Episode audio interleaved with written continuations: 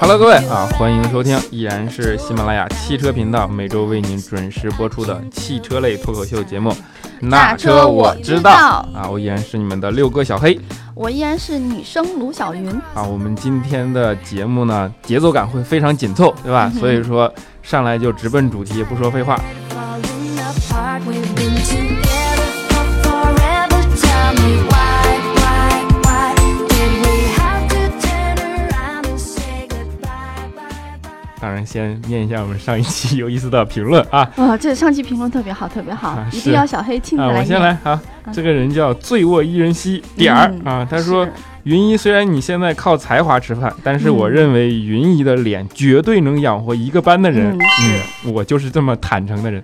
嗯哎，那个，你你有兴趣做段子类节目吗？看你不要脸说谎话都都脸不红，我可以哎。我觉得考虑这实话招收一实下说学呀哎我你觉得说的 很，你很脸都地道红了，你还好意思说吗？啊！然后我我来念一个， 这嗯个叫 E Sky，然后嗯说。不评论也要点个赞，不能老嗯盯着车模呀，能不嗯能别那么功利？这是一档正直的节目，这是一帮羞涩的主播， 嗯，传播正能量。说实话，小黑比调调正且直，当 然也黑你。知道的太多了啊。数据小姨那不是盖的，计价格也是绝了。嗯嗯嗯嗯啊，他说怀念调调，主要是主嗯，要是怀念调调。我总觉啊得这句话念出来以后有有些什么地方不大对劲。对当然，就是我是个孩子，大家都知道。调调是调调，又没变成道道，所以你不用 不用着急啊。调调下周节目应该会准时回归，对吧？嗯哼，然后好，感谢大家的积极分享与互动啊，我嗯，还们有打赏。啊对，还有打赏，虽然只有三个人打赏啊，你也真是心大。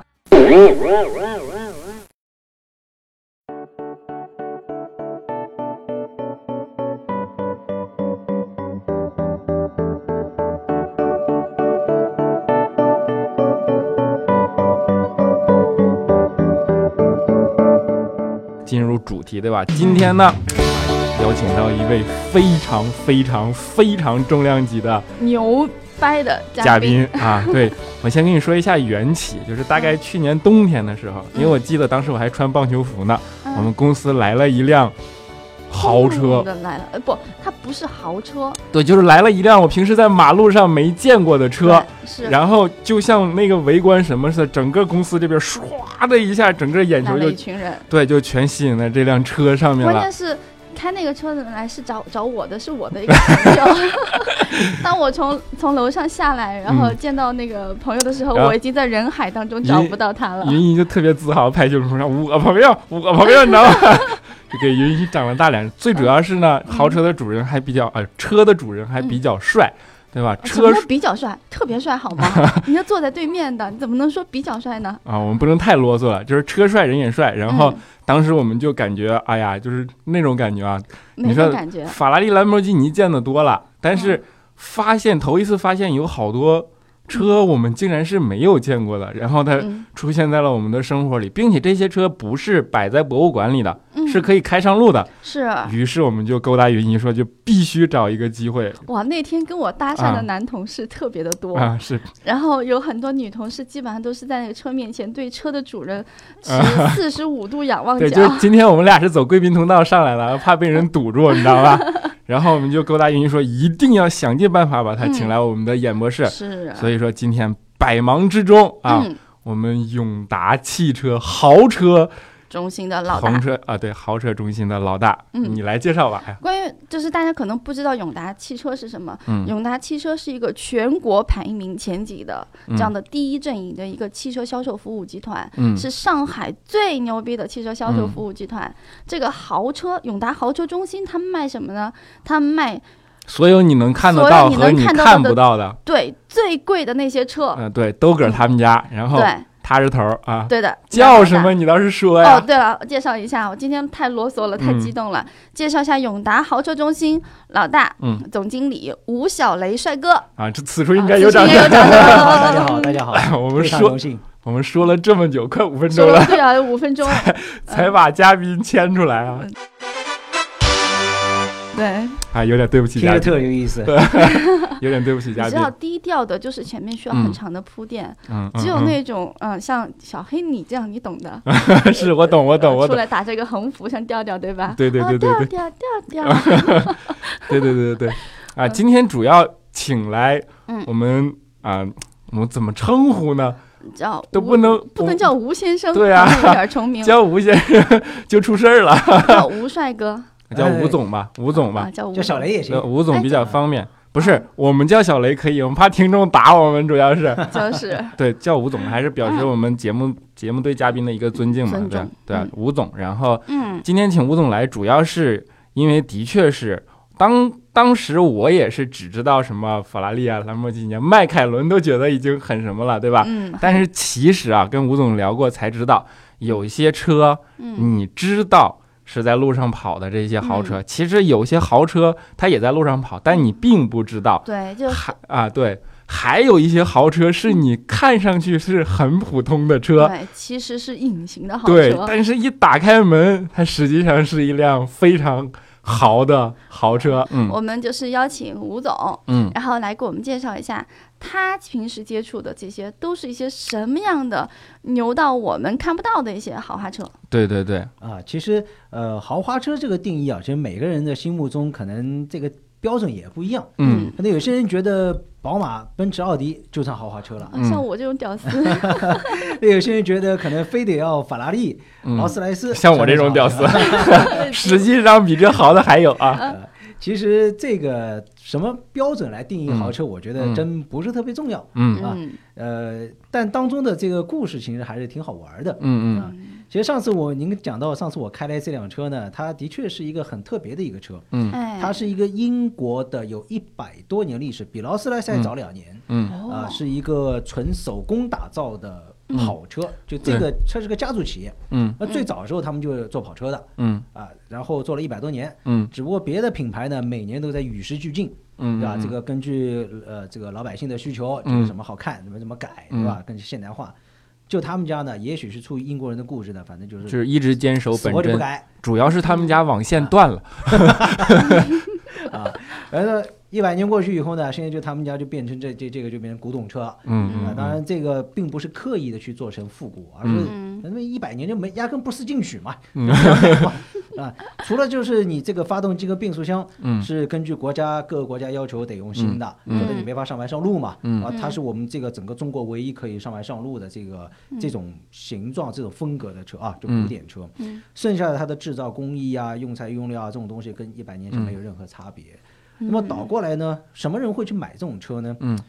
照道理来说，这个车根本就不实用。对对对对对呃，你看连个放行李箱的地方、放包的地方都没有。对哎对吧对，然后这个中低它有好几个这个型号嘛，嗯，中低的下面几个型号呢，连自排档都没有，都得手排更嗯档不所无所谓什么舒适感了，啊，对啊，嗯就是因为我连进那去个开过，连那个敞篷都是手动打开的，当时我记这哦对得。个而玻且还璃手窗动挡啊玻璃窗都不是手摇的，那你说它是做不嗯到手摇吗？那不可能呢，嗯它就嗯它目的是要保持原汁原味，嗯就什么样的客户会去买，嗯什么豪车都有了，嗯什么车都玩过、开过了，嗯但是你倒过来，你说你买个法拉利、兰博基尼、嗯，宾利或者宝马、保时捷，其实从某种角度来说都差不多吧。就感觉是个工业产品而它已。都是现代的，就差不多啊，会有一些小差别，但本质上没什么差别。嗯那倒过来说，二三十年代、三四十年代那个嗯时候，这个这种老爷车开车是什么感觉？嗯嗯嗯，嗯你好像找不到吧？对就算你现在真的搞了一个老爷车，你也只能放自己院子里搁着，对，你上不了路啊，这嗯那是。你你的你这开不出去啊，对不对？嗯 啊，对，所以那么这个车是为这种客户去准备的。嗯啊，虽然价格也不高，呃百把万入门级，嗯啊嗯，但这这个客户层次就完全不一样了。对，是其实它豪它车也是不，好丝毫没有实用性的，对，它不单纯是一个售价的问题，它是一个首先不差钱是前提啊，啊，但是一定要对。呃，生活有着自己极其苛刻的要求，这种品质感的这种要求才你你说对。嗯什么生活？我觉得那都是次要的，关键是有钱。我说不差钱是首要的，你这呃别跟说这种车呢，真的就是要嗯就是生活，因为其实，在国嗯外我到他们英国这个工厂，这个嗯这个这个工厂去看过，嗯，嗯，在国外玩这个摩根的都是这哦种嗯摩五嗯根对对对对摩根，这辆车叫摩根啊，嗯大家现在我们这一期节目，尤其是女孩子啊，一定要认真听。对，啊上马路上认车最重要，知道吗？认抱大车腿是最吧？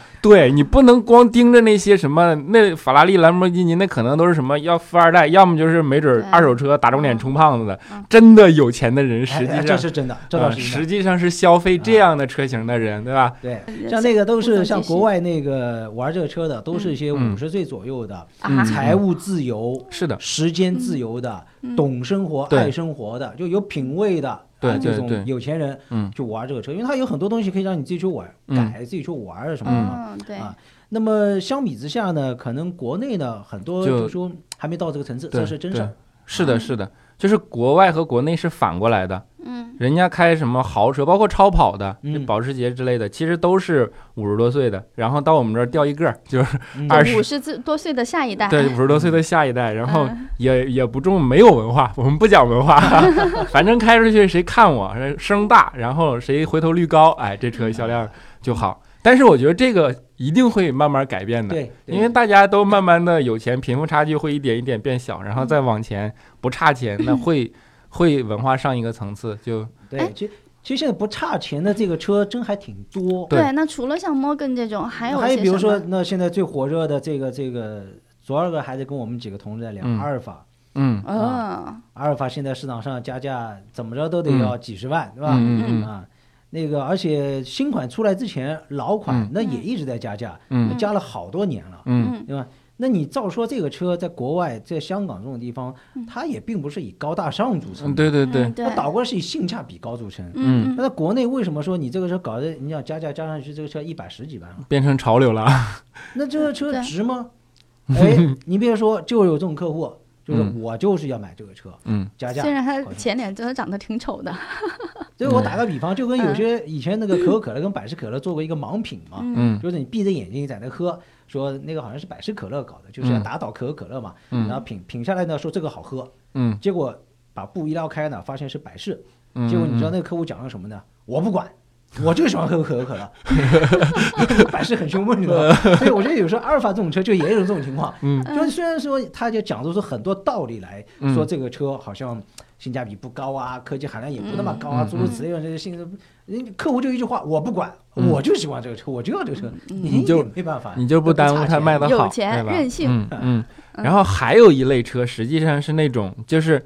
看上去和普通的车没有区别。啊甚至你还有点 嫌弃，嗯，对对，就是打开门，我勒个去，嗯对，就是基本这种情况这。也是我们做的一个大类的产品，叫嗯定制的这个房车，嗯商务哇房车。定制房车，哎，讲到这个啊，很多客户呢，其实对于这一块呢是很不了嗯解，包括有钱人。很多有钱人或者老百姓一想到房车，脑子嗯里第一跳就是什么呢？里面有卫生间，有厨房间，啊对吧？嗯但其实呢，这就跟我们住宅一样，嗯你的房子嗯有分商务楼，嗯有分居住的这嗯个住宅楼，嗯，嗯房车也分商务房车嗯和旅行房车。嗯哎，对，旅行房车里面才是有呃卫生间啊，嗯这个这个洗手间啊、做饭之类的东西，床什么的。嗯那么旅行房车当中又分自行式的和拖挂式的，那嗯么这个暂时先不说，嗯，因为这国目前国内呢还没有这个条件，嗯因为这东西需要你有环境的，对对让你对荒郊野外停在那边，第一你也生怕人打劫， 对第二个很现实的问题，你上下水啊、电啊怎么弄对啊？对，国外都是有营地的，对吧？嗯也就过虽然说国内目前这个政府啊，很大的这个国级的政府都在推这个事情啊，嗯对吧？但目前还是要时间。那我们讲的是商务房车，嗯商务房车你可以理解为它就是个移动的贵宾接待室，嗯你甚至可以把你家里这个书房原样搬进去，嗯，那么这是一个你自己的一个品味或者说这种素养的一个体现了，嗯就是你的公司一般的这都是公司用的，啊对你自己老板上下班也可以做，嗯你也可以用于去专门接待贵宾。嗯那么倒过来，如果说你现在还用一个七系这种车 去接待贵宾的话，可能也不是说不行啊，嗯那可能就让你的客户就也没有什么嗯，印象深刻嘛，就就就就就是没融到资， 你让人家留下印象深刻，那就不大现实对吧？你个七系或者什么，哪怕你个奔驰 S 嗯也是那样，能怎么样呢？对不对嗯？嗯那倒过来，像这种房车呢，它的整个因为内饰风嗯格还是会让你眼睛一亮，因为这东西可能声音是没办法表达出来的，还是得靠图像。对啊嗯，但至少是真的能做到让你说眼睛一看哇，就是说你这个绝对会挖出来的这种样子。嗯但大家不用担心图像的问题。我们节目不是在滚动的时候会有四张那个图可以一直、嗯呃嗯滚啊动出对来嘛？我们可以从小雷那儿拿一些他们的这种定制防我尘内我内刚才饰的。我刚才在他办公室哎放一看到下一个本子，能说吗？那个就是特斯拉的那呃也嗯个，可以，可以的是吧？就啊 是一个跟你完全想象中天然绝对不一样的特斯拉，外表是一样的，但是你一打开门，那绝对是另一个世界的特斯拉。实际上就是这种高级的、高端的、定制定制的版本的特斯拉。你然后嗯你这节目是不是做给我们那个 CEO 听的？啊，因为因为这个的确是也是目前的有钱人的这个一个嗯他一个需求，就是外观呢低调一点，嗯嗯，对对但是对，里面呢是我自己用的，嗯那我要对自己好一点。嗯所以，比如说我们的用材用料，比如说木料，嗯我们会用的是小提琴做小提琴琴面的这种哇雀影分布你的想啊木做一个料小提琴那么一点儿木料对嗯就多贵？你想做一个那样 的说的车，好像你知道多贵似的，哎呀，这个啊有多贵？说实话，嗯，当然不这个能透露价格，这个你因只为要没很贵没。定制这个对事情没底，定制就是没嗯有价格，就是我开心我买单，是啊，嗯对。最后一个总价出来，你买不买比单如就说行了之。前好像那个阿斯顿马丁这种不也有什么车里面去嵌钻石嘛？嗯，嗯，那这个就几千万了嘛，这个就没底了嘛，对不对？真是云姨的梦想，就把她的帕萨特里铺满钻石。啊，所以这个也是目前的一个一个说这个客户的一个倾向性，嗯外观低调、嗯啊嗯，，包括比如说你看现在迈巴赫这个车、嗯，对 S 六百。加价要加个五六十万，对，原本这个车二百八十八万，嗯再加一点车本身的配置三百万，嗯加上加价可能要三百五六十万，再嗯，加上购置税将近四百万。你有这个钱，你干嘛不去买宾利？对，有宾那利我们价真格的了有这个客户，我对们也他就问我买这个车，嗯我也问他你为什么不考虑宾利？嗯他就说那个太高调。太高调，对，嗯就容易被人盯上。嗯这才是真正 的富豪。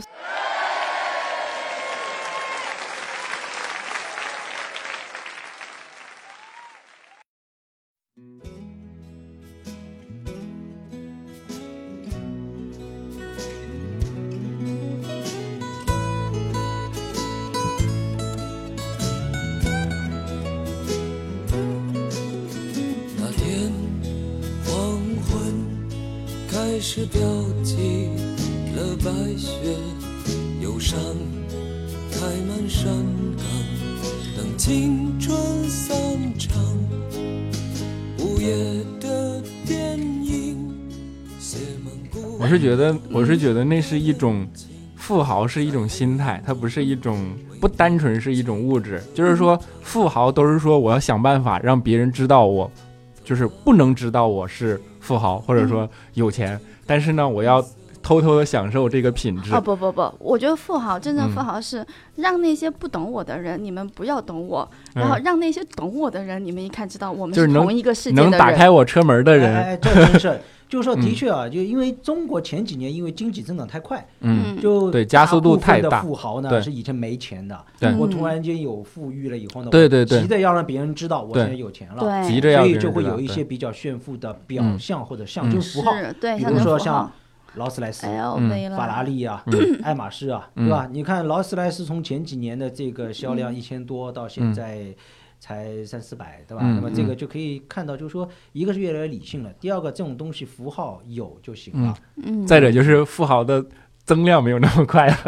打该外买的就都像你买刚才了。说的嗯，他们需要的是懂的人自然懂。嗯，那通对过什么东西呢？往往更多的通过文化嗯对对对，对，啊，就是这个物以类聚，人以群分嘛。那对，文化讲的比较虚，咱说直白一点，什么东西？打个比方，嗯，现在比如说，你看摩托车，嗯嗯你别以为摩托车都是没钱的人的运货的物流，真不是。嗯现在摩托车打过来都是有钱人才去玩的。嗯我懂了，原来我是富豪啊啊！ 原来我一直在玩那种上富豪海阶一级个喜欢摩的，托车大牌，嗯现在都得二二二十十万万了，对吧？对你一个车买买怎么着20万二三十万，对嗯改一改二三十万，你一个车怎么着得六十万。对，就是买辆宝马五了啊。 原来不管我现在有没有，至少我原嗯来我的品有味一想直法是是还是最高层的那种富豪而的且它绝对品比味你能买得起六十万宝马的要有钱多，为什么？ 嗯对你六十万的宝马，你搁哪都能停吧？对，可能就是勒紧裤腰带买的宝马也。也行啊，你但是你对搁哪都能停，对你买个摩托车六十万，你搁哪都停，分分钟就没了。对，嗯你好歹得有个自己私人的、封闭的、没人对这个安全性的这种别墅的这个停车的地方嘛。对，所以说大家还是要认车。原来 原来我还得去换个别墅呀。开宝马的可能是勒紧裤腰带买了一宝马，开骑摩托车的可能就是随随便便一甩手，啊，对。嗯，就那他为什么会喜欢玩儿？这其实也是一种文化，一种对向往自由，对对吧？包括一种挑战，包括现在很多人玩越野，呃嗯那这都是一种文化的聚集。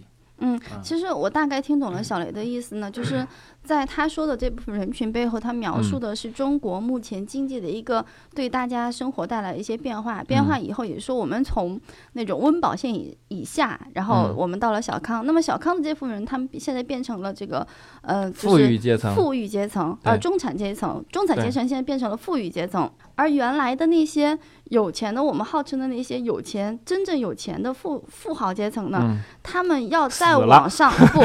他们要再往上，就是有有一个更新的格调，你不能说他是富豪了不，他然们后把钱给子女了。啊，然后就是这一部分人，他嗯们要靠什么再去把自己的那个。定位瞄准，嗯就是像小雷说的，他是用文化这个符号去瞄准的。嗯的去给自己定位的，就是他嗯们已经超越了这个物质的这个层面，而是该有到都有了。对，就是对你对怎么对看对我也不重已要，经到了返璞归真那个阶段了。就是所以要车里铺钻石是吧？哎，不过真的，现在客户越来越理性，我们就遇到嗯过蛮多的客户，就是你从外表上看啊，嗯你真看不出他有钱。嗯对，我特想知道他们都是一群什么样的人。嗯什么比如说样的，人你从啊，外面看起来，你知道，这是我们是一个具有实际指导意义的一个节目，尤其是对那些女孩子来说，他嗯的意思是啊，他们就是大概怎么这类在人茫茫 那盲人那海我我就是让你死了这个 心嘛， 看不出来的。因为完全看哎，不出对，你来。能给我描述一下吗那？比如说，那呃，像我们比如说摩根的这种车主，嗯那他我说了，像这一类的车主，一般的都是，呃，国内比较有名的摩根车主，比如说杨坤唱歌的，嗯嗯嗯，嗯杨坤唱歌的，嗯他就有摩根就无所谓嘛。 啊，对对。那么包括别的一些商界的精英嗯也有做生意很成功嗯的，家里面什么车都有，迈凯伦呐，嗯嗯嗯都全都有。嗯但你从外表看，他根本看不 出他，他们绝对不可能什么戴个大金链子、大金表，呃啊穿个那这个 LV 什么。不要说太这个级别 low 的了嗯客户了，现在哪怕你就算来买个百把万的客户，百把万车的客户嗯也，都不会很少能看到这样的车了。嗯嗯，哎，倒过来你说这个摩根，也有个客户来看我摩根，呃，浑身的这个刺青一样都有啊。嗯，，就是社会范儿了，对吧？哦对啊，但这个我觉得就什么都有，就他这种人可能对摩根的需求是什么呢？摩根有时候有点像哈雷，嗯，对对对，啊、对对，它是另一种符号。嗯对，这有这种原因啊、但总的来说呢，我觉得现在包括像刚才我们讲到这些年轻人啊，你看说嗯把把钱留给像儿子女儿了啊，嗯其实也未必。嗯呃，我也了解到很多这个呃客户的这个背景层次，嗯富裕阶层绝对就是要非常非常仰望的这种层嗯次的。嗯嗯嗯他们的子女过来买车，嗯就很低调，嗯就买个类似像 GLA 啊这嗯种嗯这种嗯级别的车就对行了。他觉得那买个可能买个 X 五，宝马 X 五都是属于太高调了。对、嗯他们的理念认知嗯已经是那对个理性的层面了。对，我觉得这是让人欣慰的 地方，就是说，现在的最年轻的能消费得起车的这样的富二代，其实已经下探到九零九五这样嗯的，已经这样的级别。然后他们的基础教育跟我们完全不一样，可以这么说。嗯，然后他们的综合素质、世界观，嗯并且他们整体没有那么缺钱，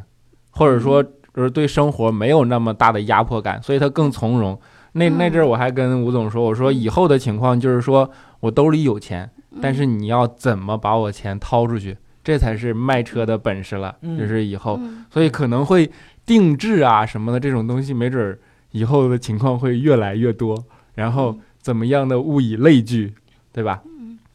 然后啊，我们这说说了多少了？那个呃，定制豪车，包括没有见过的豪车嗯都说过了。然后为什么这些豪车它就成了豪车呢？对吧？其实它是背后有着相当的深厚的对底蕴深厚的文化。嗯底蕴和文化的体系。这件事儿，我们吴总是很有发言权的而。且这件事情，我嗯觉得特别有必要在中国来普及一下，因为嗯很多人他们嗯现在是我买得起车，但是我不懂它背后的文化。对，就是数据小姨，数据小姨这回带着强烈的科普欲望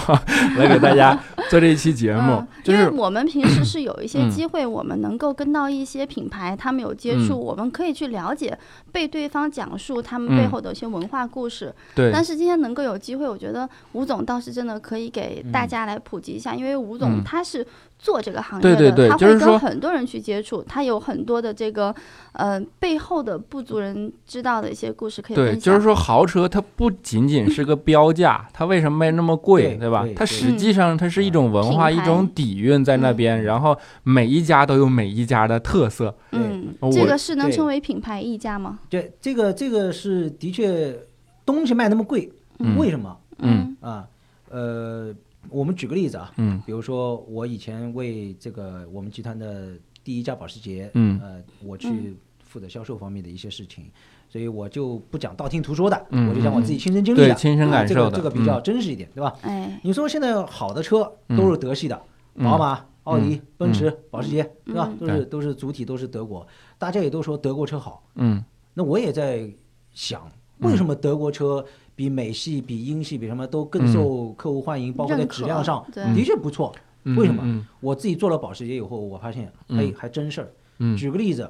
保时捷我那时候是早了，我那时候一零年那时候做的时候，嗯那时候呢，就是说，那到现在也还是，就是你要去做保时捷的管理人员、嗯经理也好、总经理也好，你得经过他考试，嗯而他的考试呢，还不是说保时捷厂方人给你这个走个流程就算过了，嗯他很呃正儿八经的。那嗯当时我是第一关呢，是是保时捷的那个大区的总监，嗯全英文的面试，啊，从头到尾就英文跟你聊。这一关过了以后是第二关，第二关什么呢？是公务员跟公务员一模一样的考试，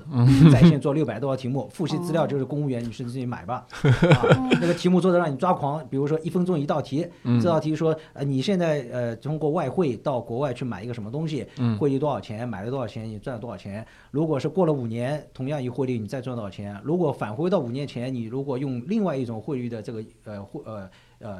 汇币呃钱币去买的话，又会差价多少钱？嗯，嗯，题目都听晕了吧？是嗯一分钟之内要做出来哦啊！就这种好牛很多这种很变态的这种题目，包括这种逻辑什么的，这是第二关。第三关呢是什么呢？这个我才是觉得真的是比较牛逼的一个一个东西。嗯呃，它是有一个全球五大人力咨询公一人力咨咨询公司之一，来一天的一个实操嗯啊、比如说嗯你怎么去跟呃问题员工去交流，嗯怎么去做销售，嗯怎么去谈价格。啊、包括就整个一个一天都是实操模块，嗯就不用带纸，不用带笔，呃，直接过去，就是你真实的这个人的管理能力是怎么样的，嗯嗯他完全都给你去测试出来。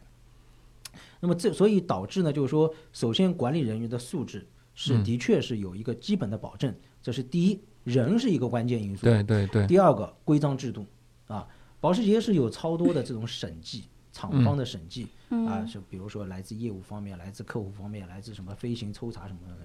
比如说从客户角度来说，你的墙上嗯有一道划痕，扣分；嗯玻璃上有这个划痕，嗯扣分；啊，地毯有一个香烟的一个痕迹，扣分；嗯桌子上啊，比如说哪怕你有保时捷的本身的这个车书放在桌上，嗯得扣分，嗯就非常非常多的扣分。呃，比如说就是车的这个呃清洁，展车的清洁，嗯那他就一句话：视线所及，不能有污渍和灰尘。嗯这么什么叫视线所及？比如说你的软棚，软棚开关的时候，当中有一些地方会露出来吧？哦哎，你也是看得到的吧？嗯嗯对吧？包括你趴下来看轮毂里面，它都戴着白手套膜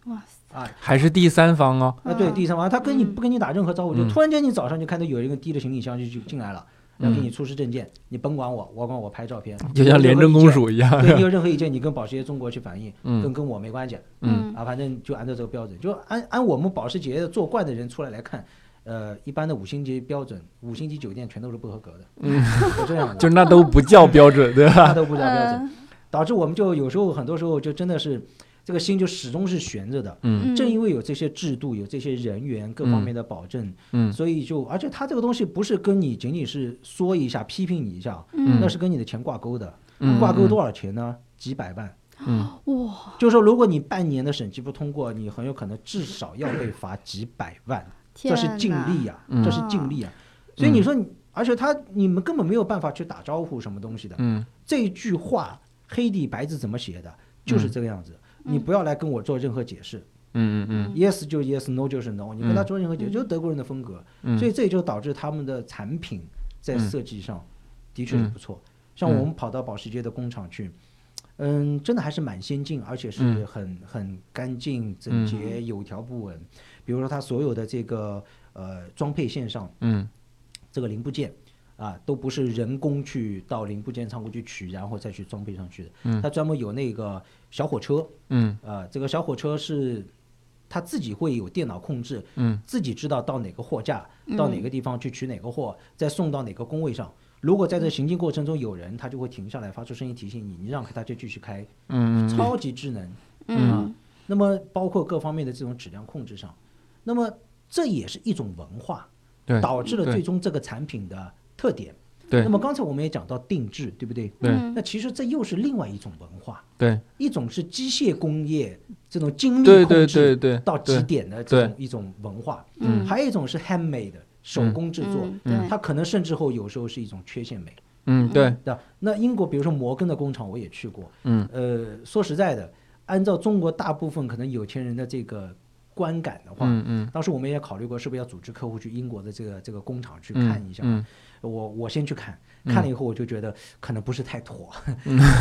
因为因为可能按中国人的讲法就是原本这个车可能卖能卖两百万的，你看了以后可能就觉得可能只值一百万甚至五十万的这种 感觉。跟我们认知不一样了，开对，始但倒过来，其实在国外，他们就觉得这个这种作坊式的这种嗯精雕细琢，一个上了年纪五六十岁的人在这干一辈子，我一辈子就做一个事情，就比如说他嗯那工个匠，对引擎盖，嗯他的引擎盖是全铝的，嗯那就是一个老师傅拿把剪刀剪出来的，嗯，哦他就一是辈这子就做一件事剪，那就世剪界上不会有第二个同样的引擎盖，啊，但他就剪出来就剪的真是嗯跟你机器一样的直平，嗯，而且就是就全部都手工，这当中是就是一种美。对啊比对如说对它的骨架，它是用木头做的，对，嗯啊，它的木头去不是去锯成这个形状，嗯是用打不同磨比重的木头、嗯不嗯同的材质的木头、嗯去粘合而成之后，熬成这个形状，涂上胶去固定。嗯固定完了以后，它就他们英国人这个东西也 挺有趣。嗯他举个例子，他说：“你你们中国的弓 bow 嗯嗯呃弓箭，他说你平时是直的，对不对？对你拉得很弯，你一对放开又弹出去了。”它就采用这个道理，就不嗯同的密度的木头嘛，它熬成这个形状以后固定好以后，它是有弹性的，嗯所以它的抗撞力其实是非常强，你不用担心说它有这个问题。嗯其实这就是以前呃，不管是中国人还是古代的欧洲的，或者是以前的嗯嗯欧洲这些人，都是有一些人类的智慧，嗯说在我的工业基础上达不到这个情况，比如那时候钢还没有的时候，嗯我用木头怎么去保护我自己，嗯去防撞，嗯那都是有一些办法的。嗯，但至少人家就卖了欧洲、美国都卖了一百多年，你不用对担心它对的安全对对性。然后这种手工的东西还是有它的留存的必要。对，我之前看到一个杂志上面，就是兰博基尼的那个生产也是嗯两个大叔，大胡子拉碴的，然后穿个大皮裙，嗯 啊手里拿一扳手，然后它的标题就是兰博基尼就是这么干出来的。嗯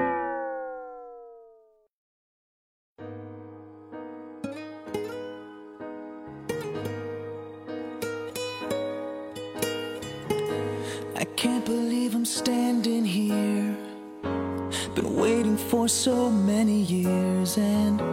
today I found the queen to reign my heart. You changed my life so patiently and turned it into something good and real. I feel just like I felt in all my dreams.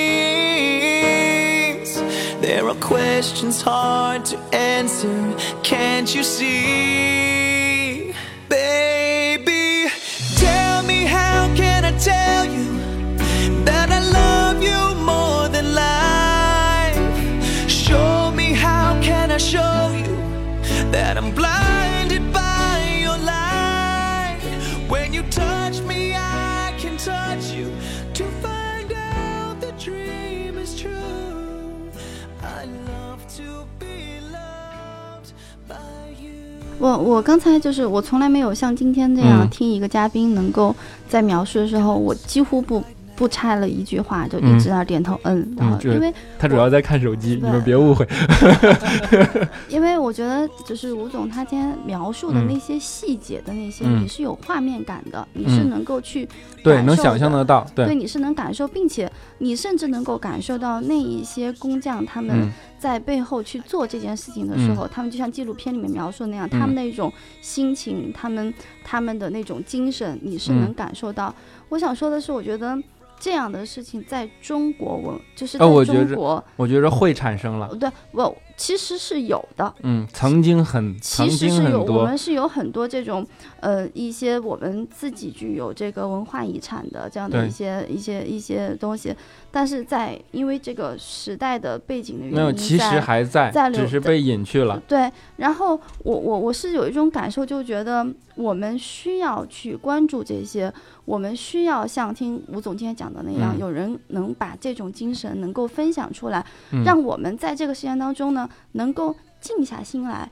去、嗯去看别人做一件很认真、很我极致的事情。我觉去得你听别别人着去分急享，这别着急，嗯这个是要等有钱有到一定程度，然后 No no no no，我觉得他不嗯是说，不我这觉得是一个过程，不，他不是说你有钱有到一个什么程度，我觉得他是我们放下我们那个心态，不管我今天有钱还是没有钱，嗯我可以去尊重我对一件事情极致的追求。当这个社会还没有钱的时候，大家就去追求钱；当追求钱嗯追求到一定程度的时候，满足了，大家才会就是。人类的需求，这是一个很很固有的规律。所以说，当你还处在去追求钱的情况下，这种事情是强可是求不为来什的。么不是人应该人这都么要理解去这么追求理解钱呢？应该这么理解啊，啊，有很多文化，不仅是嗯车的文化，对有各种各样的文化。对嗯还它有为很什多么奢侈最品终，比如说最近不是有一部片子《百鸟朝凤》嗯嗯很嗯，火，对它是一种文化不？对唢呐，中国那么对传对统、那么嗯悠久的历史的，是，对它为什么会消亡？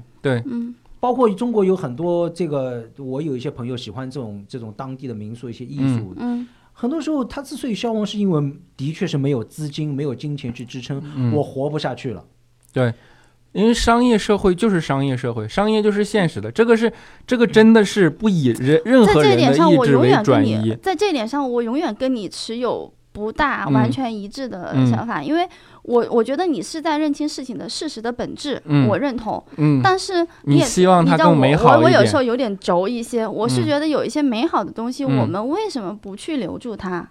这个不东是西是是很难，这个东西真的是很难，因为这个平衡点是很难控制的。就是我想说的是嗯，只有达到一定的程度，才会自然而然的去关注、那去那什留么住叫达它。到一定的程度呢？比如说那我，我我就这么理解吧，啊还是举刚才那个例子，保时捷，嗯嗯保时捷如果没有卡宴，嗯嗯可能可能咱只说可能啊，嗯嗯可能就嗯死了。嗯嗯或者说他当时的没呃最早的时候，他坚持就是做九幺幺的，对嗯不对？嗯，但后来为什么做 Box 的？嗯，其实嗯 Box 的诞生其实也是有一点挽救公司当时这个嗯生意的一个、一个可能性，嗯对吧？嗯那么后来卡宴大获成功，嗯，所以他现在有那么多的资金来去做那么多的很多的事情，嗯推广新产品研发。嗯那么，但是其实卡宴它是一个不那么保时捷的保时捷，对不对？嗯但这个是一个无奈为之的一个一个，也不叫无奈为之吧，可能就是一个平衡点，是一个平衡点。就是妥协，任嗯妥何事情对都会出现妥协。其实我对这件事情是乐观的，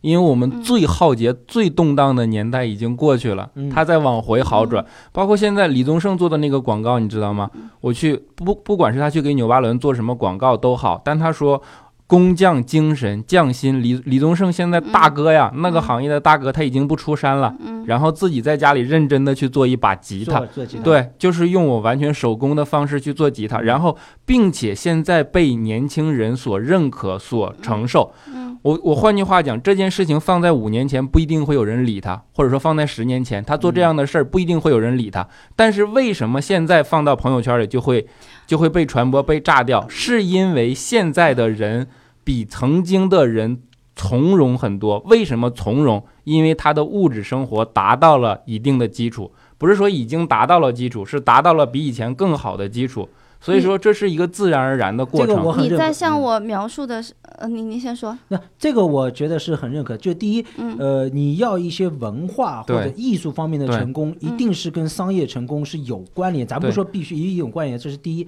第二个，跟我们今天刚才讲的这个富人阶层，呃，也有关系对。对比，如说沙特阿拉伯，我们知道有个王子超级帅，对不对？嗯嗯但我们也知道，这个网上有很多他的一些一些资料什么的，他玩很多东西都玩的非常的嗯专业，比如说嗯运动方面嗯或者什么嗯很嗯专嗯业嗯，他为什么可以能玩的那么因专为业？他是 王子，因为他真的是有钱，这对那对就算不是王子，嗯包括我也认识很多有钱的一些客户、一些朋友，嗯他可以玩某一个东西，嗯玩的很专业，嗯甚至玩这个东西之前，他是需要有大量的这个这个低调的这个甚至亏损期的，嗯就这个时候你不叫好也不叫做的，嗯就是要大量投入的。如果他不是已经有那么强大的这个资金或者商业成果去支撑他的话，他不可能有这个时间和精力去玩这个东西，嗯，也不可能有这个财力支撑他玩。对对对，那就这是个地啊，呃特你别浅显的一个道你理。们是像我在描述嗯的，就是先讲了一个道理，就是说经济基础决定上层建筑，嗯这是一个。另外，你们像我描述了，就是说这是一个阶段性的一件事情。你对一直向我表对达，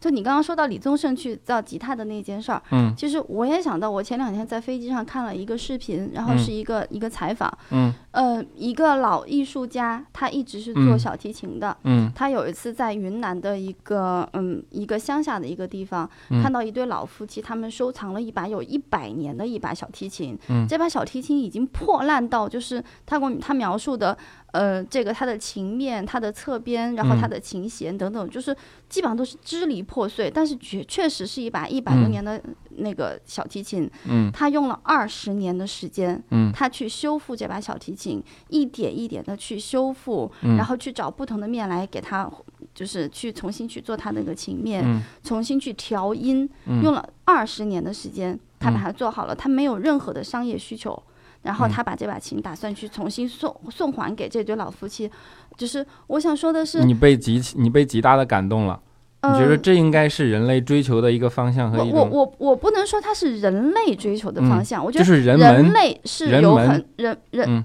或者人类和嗯人们，它都是有很多种不同嗯类型的一个集合的一个概念。嗯，有些人你们可以去做那些事儿，对对对，有些人你我应该们说可的以事去情专注于我们说的事情不矛盾，你嗯说的叫做我说个的是体部追分求美对好，是我我怎么觉得这个云姨跟我们讲的呃是是不是同一件事？呃他好像他是要嗯个体追求美好嗯，我们鼓励任何人个体追求美好，嗯但是我们说的东西是趋势，趋势是什么？趋势就是大众的文化水平线，就是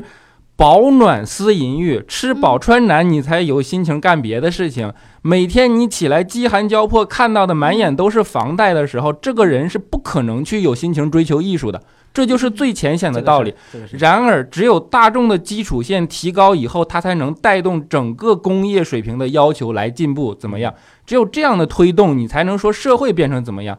单纯的追求美好的人，这个世界上多的是，那样牛逼的艺术家遍地都是。但是这个和他能够带动多大的社会流量，这不一样的。所以说，我们永远鼓励个人去追求美好，生命里永远可能永远应该有比赚钱或者说比什么更重要的东西。嗯对吧？但是那个和我们说的汽车就是工业，工业就是工业，嗯商业也是商业，这件事情不以任何人的意志为转嗯移，这个没错吧？然后我们古代的这个东西木匠，你知道吧？嗯你见过那种一颗螺丝钉都没有，单用对木蝎削子嗯的艺术楔子来做成的这样的家具或者椅子这样的东西，这些美好的事物一直都存在，只不过它现在隐形了。但是，嗯当我们从容了，当我们有钱了的时候，你会去选择它吗？你一定会去选择它，因为那东西美好，对吧？就是说，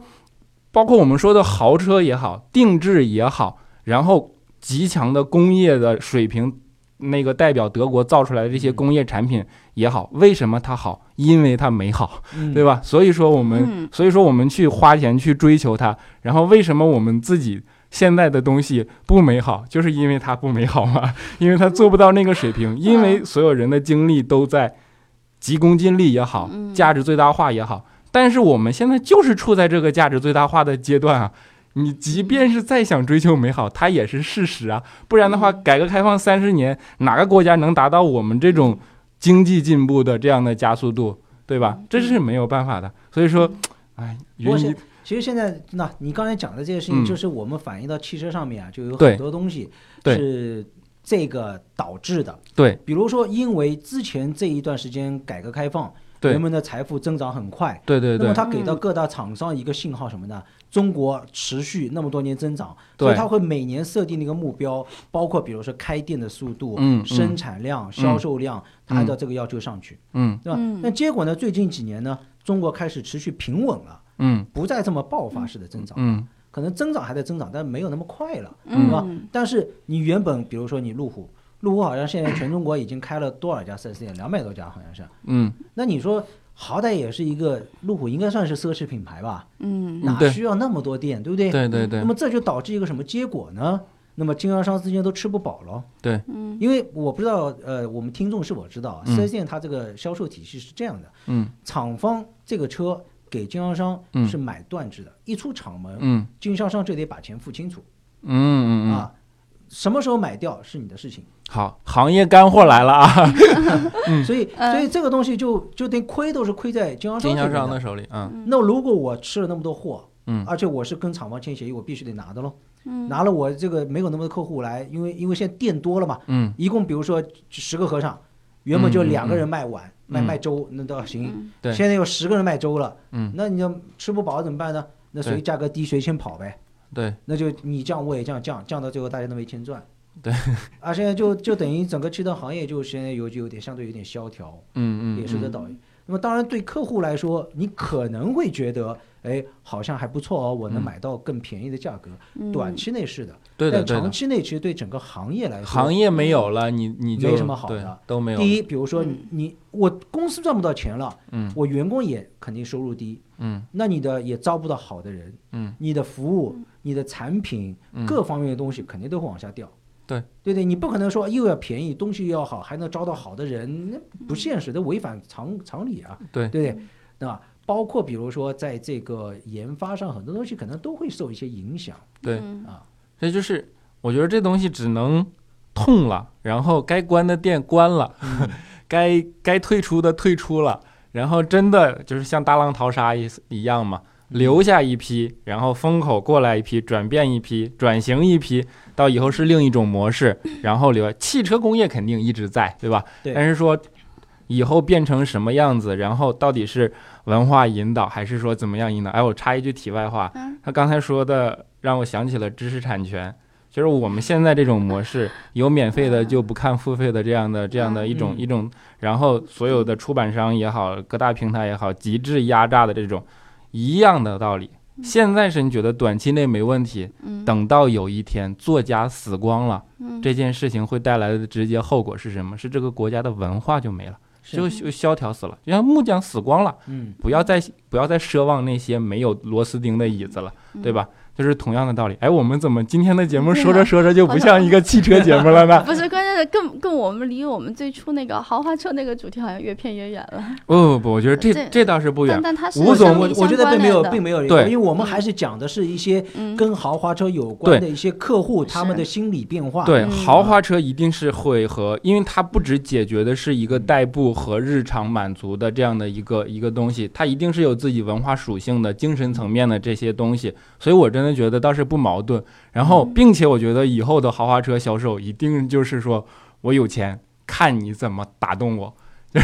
是对嗯这个没错。那包括像中国来说，豪华车比全世界任何一个国家它的这个占比啊，绝对值，绝对对值绝对值最都多。高。对，呃，按照这个来说的话，其实豪华车的确在中国可能应该要更值得去研究。对对对嗯对对，反正这也是给各大从业人员提出来的嗯一个课题，对吧？我们吴总是极端聪明的人，所以时刻保持着警觉性，嗯然后自己也一直在一直在在转变，不停的转变嗯自己的是角色和这样的思维方式。然后好啊，今天的节目也是嘚不嘚嘚不嘚又很长嗯时间了，对吧？哎，我我还意犹未尽。对，我们都意犹未尽，就感觉这事儿要聊能聊到明天早上，但是对没嗯，呃关键是我对于我来讲，我觉得嗯是有很多启发的。对，但是嗯，节目时长真的有限，所以说今天就是、我们下来跟嘉宾慢呃慢我聊们。下来跟嘉宾慢慢 聊，但是节目内能听到的部分呢，也暂时就只能给大家提供这么多了。嗯对嗯不过我觉得对大家还是有帮助的，尤其是姑娘，对吧？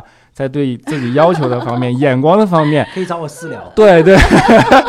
哦，好主动啊！我们待会儿我们待会儿把吴总的那个微信二维码贴到节目 的图片里哎。可以的大家自己扫啊，可以找私聊。就是嗯在认车这件事情上，大家真的是要更换一下自己嗯的标准了，然后对吧？好，节目的最后呢，我们还是要按照惯例啊，嗯，来给大家带来问题嘛。就是说这个问题其实很简单，就是吴总第一次开来我们公司，让来我找我来找我的时候， 来找云姨，就让我们眼球爆表的，呃，这给我辆特别长脸的哎那个 车，这辆马路上几乎不怎么能见到的车对叫什么名字啊？大家哎嗯积极的在我们的留言互动区，中文呢两个字对，雨后有车驶来，驶过暮色苍白，旧铁皮往南开，恋人已不在，收听浓烟下的。然后今这是以上是我们的干货部分，但啊是云姨作为数据小姨呢，她打断我，她一定要再强插一条资讯类的部分，因为我们是汽车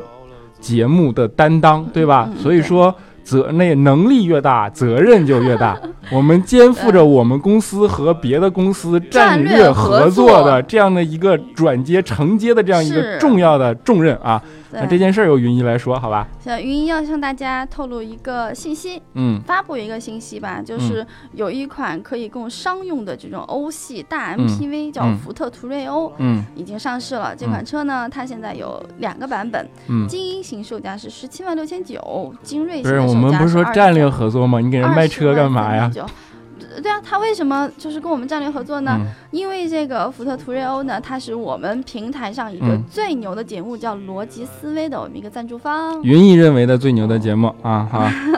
所以我们、啊对我们最牛节目应该是一黑哦到逻辑底思维啊，啊，对啊，不是我们节目啊，那你还说它干嘛？我们平台的主打呃节啊，目。好，开个玩笑，开个玩笑，嗯其实是福特方面跟喜马拉雅产生的一个战略合作，然后对啊对吧？呃，就像英菲当年的英菲尼迪一样哎啊，它也开但是始这在个车大家有印象吗？嗯和云姨也有关系，云姨试驾过。啊，不管不管大的 MPV 手动挡，云姨开了一路，啊，当时云姨已经说过了，就是它对也在文化上面跟我们产生了联系，对吧？嗯就是啊，赞助了我们的平台逻辑思维对逻辑思维，然后欢迎大家 嗯有兴趣也可以多多关注，对吧？对多多关注福特哦车，途锐对，欧嗯多多关注逻辑思维，当然更要关注那车我知道，好吧？嗯，啊然后还要关注一黑到底，还然要后关注一切到今底天就不算在了，的，我非常不着调，啊，非常不着调，调调又不在。好吧，别墨迹了，一会儿六十分钟了。 啊，以上节目就是这样，我们下期节目不见不散吧。好我是谢小谢黑呃，谢谢吴总，好谢谢谢谢大家听我瞎嘚吧。啊，我们啊欢迎常来做客。我觉得没聊够，对，有机会我们一定要请吴总再嗯赶赶紧再来结一束次了，继续啊跟吴总继续聊。啊，好，下期节目不见不散，拜拜。好，拜拜拜。你渴望的离开，只是无处停摆。就歌唱吧，眼睛眯起来，而热泪的崩坏，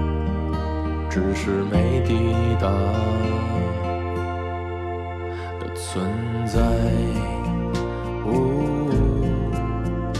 哦哦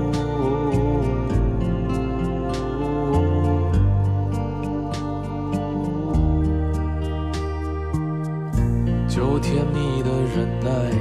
繁星润湿窗台，光影跳动着，像在困倦里说爱，在无谓的感慨，以为明白，梦到他的地方，金已爬满青